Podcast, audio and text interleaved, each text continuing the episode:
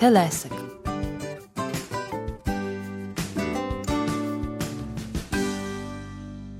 Жили собі дід та баба.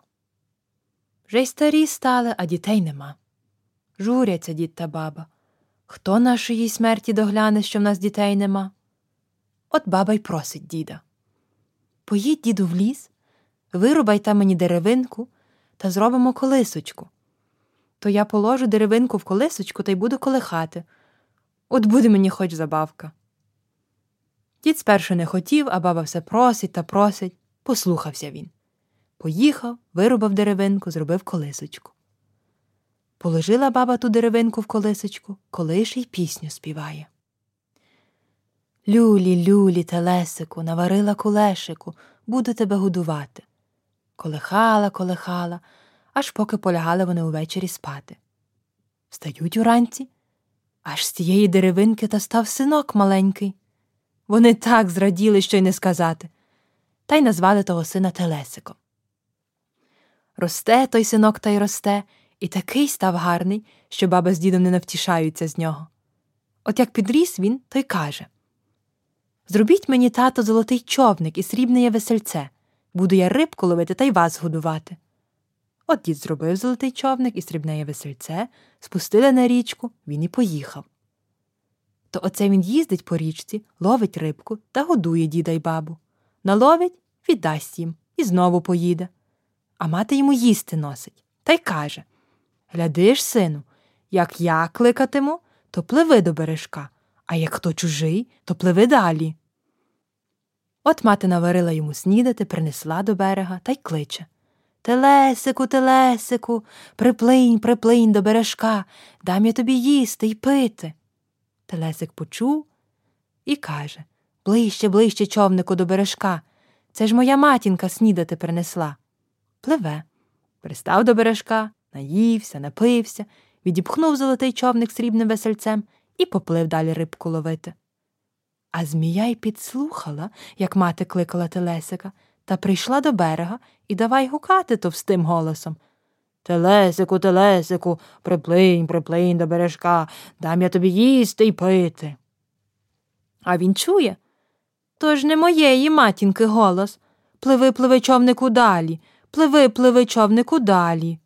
Махнув весельцем човник і поплив. А змія стояла, стояла та й пішла від бережка геть. От мати Телесикова наварила йому обідати, принесла до бережка та й кличе Телесику, Телесику, приплинь, приплинь до бережка, дам я тобі їсти й пити. Він почув ближче, ближче, човнику до бережка. Це ж моя матінка мені обідати принесла. Приплив до бережка, наївся, напився, віддав матері рибку, що наловив, відіпхнув човник і поплив знову.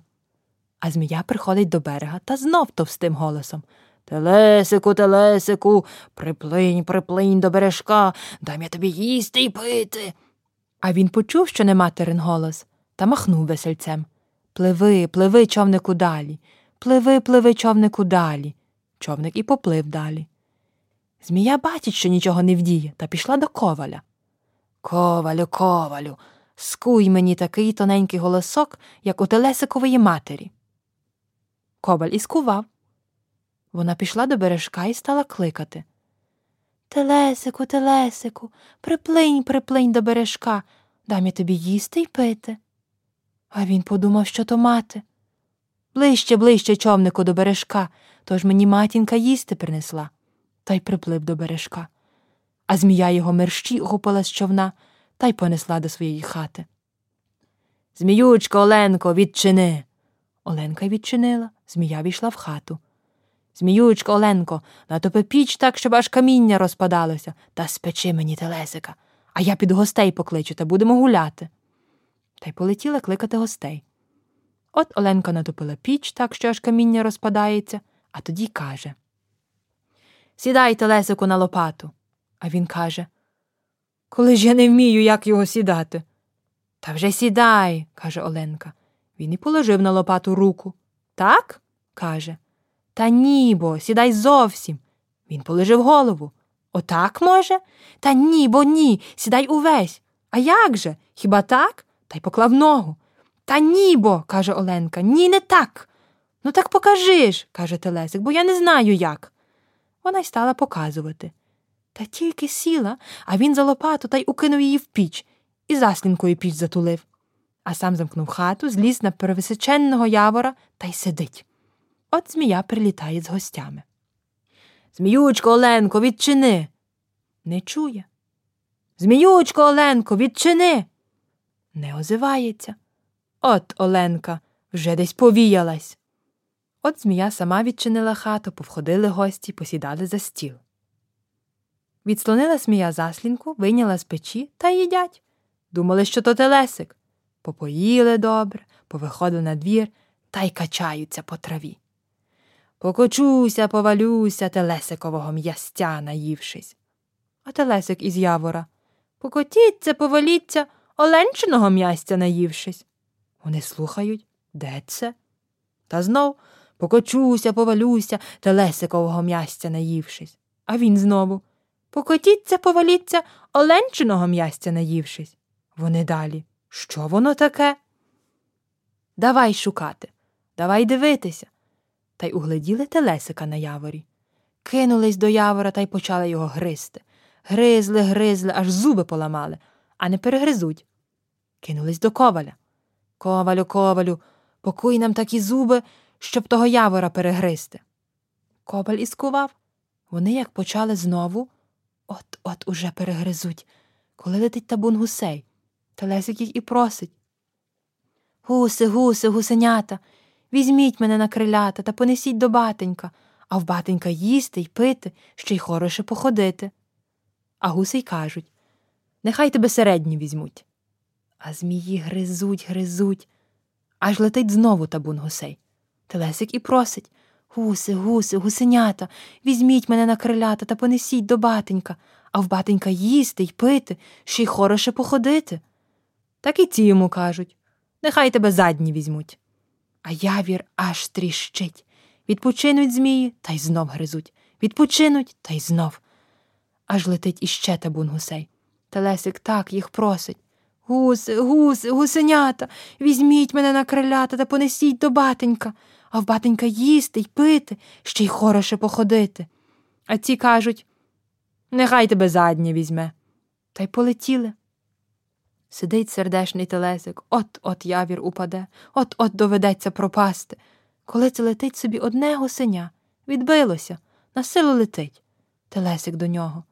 Гуся, гуся, гусенятко, візьми мене на крилятко та понеси до батенька, а в батенька їсти й пити, ще й хороше походити а гусенятко Сідай. каже та й ухопило його на крила. Та втомилась сердешне, так низько несе, а змія за ним ледве не вхопить його, женеться, та так і не наздогнала.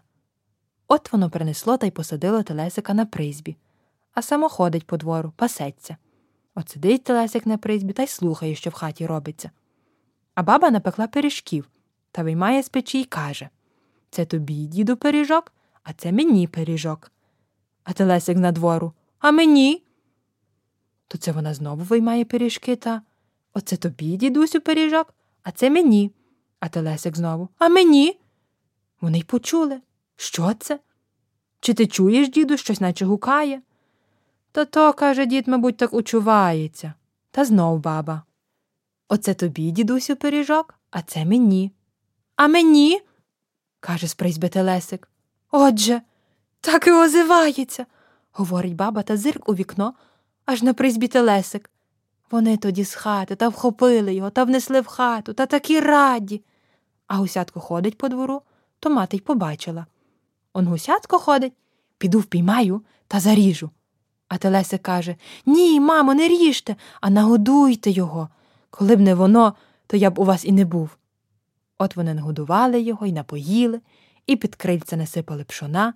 Так воно й полетіло. От вам казочка, а мені бубликів в'язочка.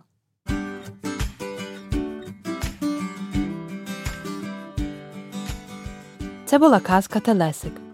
Читала Марта Кізима. Редагування та постановка Гудрун Гартман і Штефані Гац. Аудіозапис і техніка Мелані Інден. Виробництво ГЕ2 Культура 2022 рік. З дружньою підтримкою Сонотон Музики.